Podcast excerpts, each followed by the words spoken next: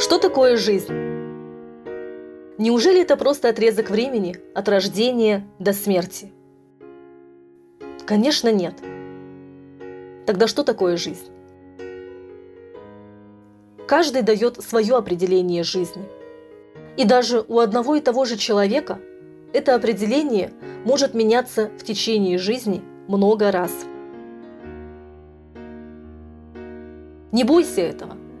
Это вполне естественно, так как все мы растем и наполняемся новыми смыслами каждый день.